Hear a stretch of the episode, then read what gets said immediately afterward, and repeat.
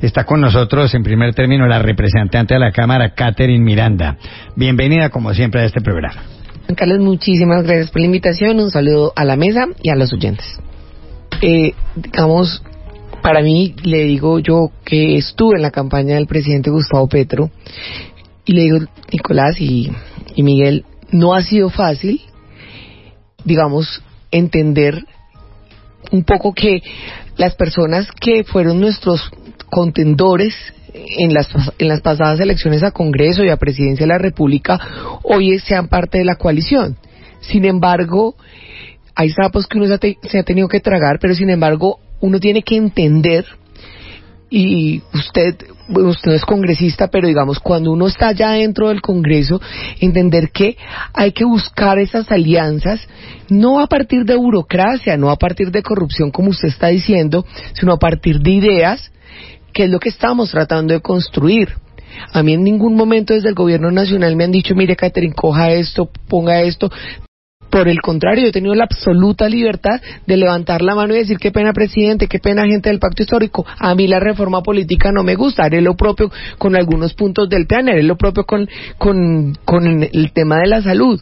Pero hay que entender que en este país no solamente existen los petristas, el Congreso de la República están diferentes partidos políticos, diferentes ideologías, y lo que tenemos que tratar es de seducir a estos congresistas, a estos políticos que históricamente han tenido malas prácticas y mostrarles que hay otro camino, el camino de las ideas, el camino de los argumentos, y creo que eso es lo que se está haciendo y eso es lo que yo he visto en el Congreso de la República. A muchos compañeros del pacto no les gusta que yo sea tan crítica, por ejemplo, con algunos puntos, pero ¿sabe por qué? Pues soy crítica. ¿Sabe por qué soy, puedo ser crítico? Es una congresista de opinión.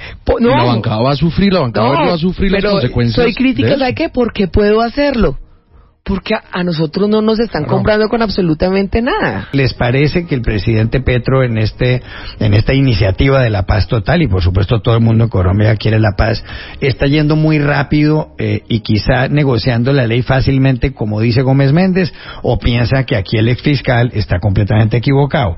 Catherine Miranda. Bueno, yo sinceramente creo que que no, no por despertarse más rápido amanecerá más, más, más, rápido. Y siento que sí hay un afán por parte del gobierno nacional para, para digamos, esta paz total. Entiendo perfectamente su motivación porque es salvar vidas en nuestro país. Pero digamos, no podemos pasar por alto, eh, oyentes y, y compañeros, digamos, el informe de Indepaz, donde hay claramente 29 violaciones al cese bilateral con los diferentes grupos. Entonces no podemos mirar para el otro lado mientras tenemos la fuerza pública de brazos cruzados en los batallones y donde de verdad se está mostrando que por parte de algunas disidencias, algunos grupos no hay una voluntad real de paz. Entonces, ¿hasta dónde tenemos que llegar? ¿Hasta dónde vamos a aguantar? Yo creo que el presidente ha dado unos anuncios bastante fuertes eh, cuando se ha cometido algún tipo de delito por parte, digamos, de estos grupos. Sin embargo, creo que tiene que ser un poco más contundente frente al tema.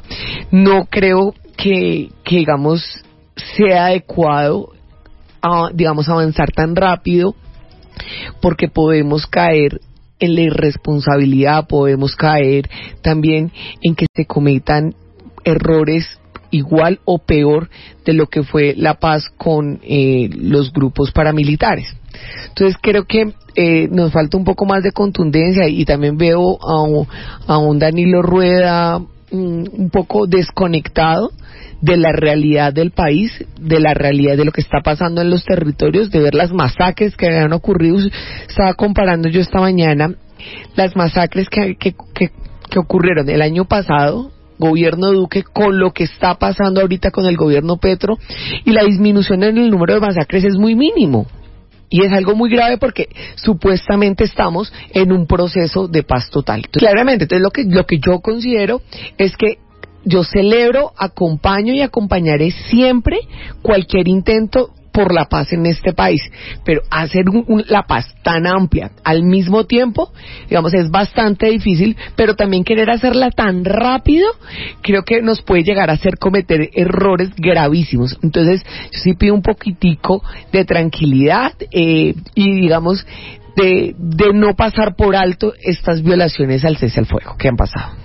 Yo siempre he dicho que yo prefiero equivocarme apostándole a la paz que apostarle a la guerra y acertar y yo creo que hay que apostarle y ayudarle al gobierno a que salga bien la paz total. Segundo, si vamos a hablar de verdad de cifras, nosotros en el 2018 el ELN tenía presencia en 112 municipios. A nosotros nos entregan el gobierno de Duque con presencia en 212 municipios algo absolutamente grave. La coca aumentó en un 47% el número de hectáreas sembradas. Y también creo que no podemos desconocer la realidad de los territorios.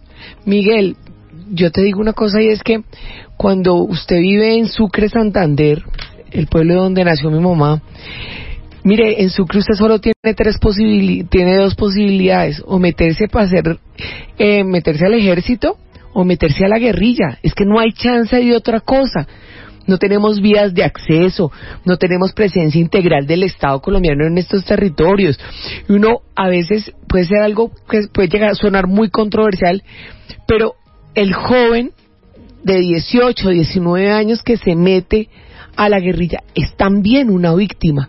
El hecho de que tenga un fusil en la mano, no, digamos, no podemos quitarle la historia que tiene, que nunca tuvo oportunidades, que lo único que vio que era viable, o que yo tuve la oportunidad de hablar con mujeres que entraron a las FARC y les pregunto a ustedes por qué entraron a las FARC, porque yo estuve en esos campamentos y, hablé con ellas una vez desmovilizadas y me dijeron, ¿por qué? Porque es que no te, porque allá me prometieron que me daban toallas higiénicas, de la ausencia de un Estado y yo no estoy justificando, obviamente, en digamos, de ninguna manera que hayan entrado un grupo armado.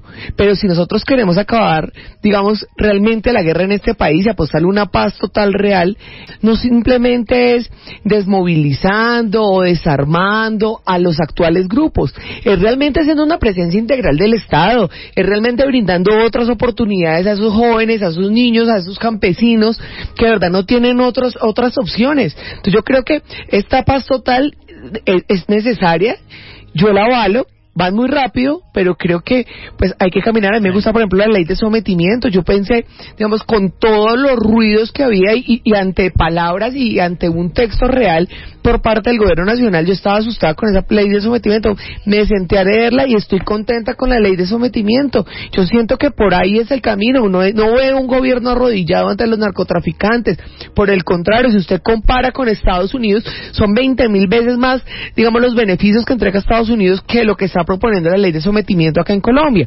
Pero creo que avancemos en la paz total, pero esta paz total tiene que ir de, de, la mano necesariamente con una presencia integral del Estado en las regiones para no estar desmovilizando en 20 años una nueva generación. Dice la caracterización, parte del origen y su origen se remonta a agosto del 2019. Ahí se expresan públicamente las razones por las cuales se alzan en armas. Una de ellas es el entrampamiento, que además tiene una consideración en la Comisión de la Verdad. ¿Cuál es el tratamiento que hay que darle a Iván Márquez? ¿Como un delincuente raso que tiene que someterse a la ley de, de sometimiento, valga la redundancia, tiene que sujetarse a eso? ¿O debemos abrir un proceso de negociación, reabrir un proceso de negociación con el señor Márquez? Catherine Miranda, reabrir la negociación con el señor Iván Márquez y compañía? Bueno, yo creo que hay que hacer un tratamiento completamente diferencial cuando estamos hablando de estos diferentes grupos. Narcotraficantes, sometimiento, ELN, hay que hacer un acuerdo de paz. Pero los traidores de la paz, yo creo que no puede tener el mismo tratamiento que está teniendo, por ejemplo, el ELN o quienes nunca ingresaron a las conversaciones y que decidieron mantener. antes de, de La Habana. Claro. Entonces, digamos, son tratamientos completamente diferentes. ¿Que tiene que tener un tratamiento político? Muy posiblemente sí. Pero no puede tener las mismas, eh, digamos, garantías sí, pero digamos, los mismos beneficios, entre comillas, que por ejemplo el ELN. O sea, a nosotros no se nos puede olvidar que gran parte, o sea, la gran mayoría de los combatientes que firmaron el acuerdo de paz, más de 13.000, todavía cumplen pero tampoco podemos olvidar muchas de estas personas que qué pasó durante el gobierno Duque.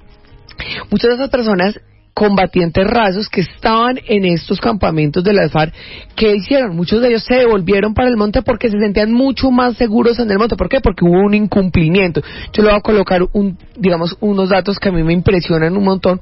Y es que, por ejemplo, hablamos de que hay un aumento, por ejemplo, de, la siembra de coca en nuestro país y cuando usted mira el cumplimiento a los proyectos productivos en Colombia en el desde la firma de paz, ni siquiera voy a hablar del gobierno Duque, desde la firma de paz, solamente es del 7%. O sea, las familias ¿qué hacen? Solamente saben sembrar coca, firmaron un, digamos unos acuerdos para hacer proyectos productivos, pero el gobierno solamente le ha cumplido al 7% de estas familias. Entonces, ¿cómo, digamos, cómo se puede que digamos digamos, no entender que muchos de estos disidentes deciden irse. El tema del cuidado de la vida de los excombatientes los estaban matando, los estaban acribillando. ¿Qué hacen? Se sienten mucho más seguros en el monte. Pero sin embargo, insisto, no puede ser el mismo tratamiento ELN o, de la, los miembros de la FARC que nunca ingresaron a, la, digamos, a la firma de La Habana que un, un, con un